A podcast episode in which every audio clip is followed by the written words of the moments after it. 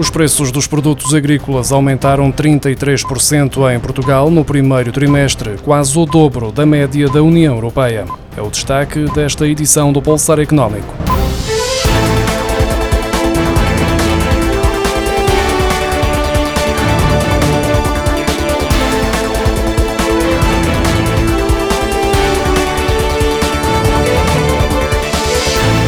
Os preços dos produtos agrícolas aumentaram 33% no primeiro trimestre em Portugal e Espanha, quase o dobro da média de 17% da União Europeia, face ao mesmo período do ano passado. A subida de 17%, registada no espaço comunitário, representa ainda assim uma queda face ao agravamento de 26% que tinha sido verificado nos últimos três meses de 2022, de acordo com os dados revelados esta segunda-feira pelo Eurostat. A evolução dos preços dos produtos agrícolas no primeiro trimestre foi a mais lenta desde o início da guerra na Ucrânia. No caso particular de Portugal e Espanha, o aumento acima da média é justificado pela situação de seca na Península Ibérica, que deu origem a uma redução da produção e à subida dos preços.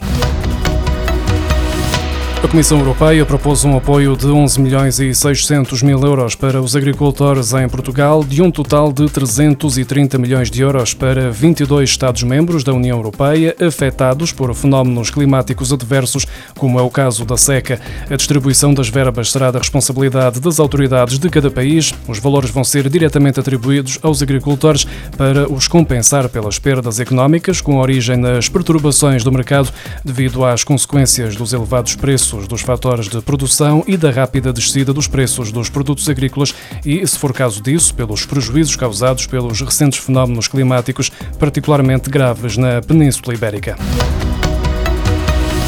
O valor mediano de avaliação bancária das casas em Portugal para efeitos de concessão de crédito atingiu os 1.510 euros por metro quadrado em maio, o que representa uma subida de 1,27% em relação ao valor verificado em abril, de acordo com os dados divulgados esta segunda-feira pelo Instituto Nacional de Estatística. Em fevereiro, o valor de avaliação dos imóveis registrou uma queda, mas voltou às subidas mensais consecutivas logo em março. Contudo, os dados do INE mostram que o mercado está abrandar. Por exemplo, em maio, a taxa de variação da avaliação bancária ficou nos 9,4%, depois dos 10% verificados em abril. Trata-se do valor mais baixo desde agosto de 2021 e há quatro meses consecutivos que registra um abrandamento. O maior aumento do valor da avaliação bancária das casas em maio, face ao mês anterior, foi registado na Madeira, com um acréscimo de 2,8%, ao passo que a menor foi verificada, curiosamente, na área metropolitana de Lisboa Lisboa, não tendo ido além dos 0,8%. A atividade de reabilitação urbana voltou a recuar no mês de maio, segundo os dados recolhidos pela Associação dos Industriais da Construção Civil e Obras Públicas. A diminuição de 8% verificada no mês passado surge depois do recuo de 1,7% registado em abril.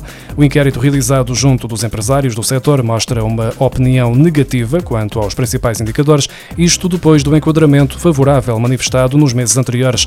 O índice que mede a evolução do sentimento dos empresários quanto ao nível de atividade atividade contraiu 8%, enquanto o índice referente à carteira de encomendas também caiu 7,6% face a maio do ano passado.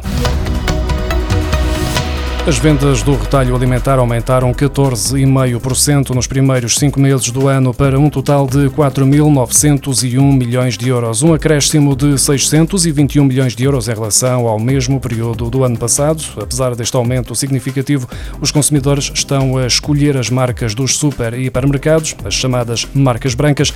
Segundo o mais recente estudo da Nielsen, as marcas brancas já pesam 44,8% da fatura do supermercado, no que se traduz num aumento de 28,8% na comparação com o período entre janeiro e maio do ano passado. Há um ano, as marcas brancas pesavam 39,9% nas compras em super e hipermercados, mas há segmentos em que o peso oscila. Na alimentação, as marcas brancas ocupam 51% da fatura total, com os produtos de mercearia a representar 50,8% e os congelados um total de 62,2%.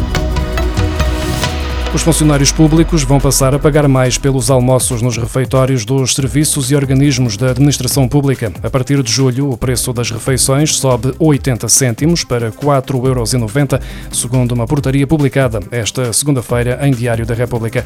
Desde 2012 que as refeições servidas nos refeitórios dos organismos públicos não aumentavam, com o preço a fixar-se nos 4,10 euros nestes 10 anos e meio.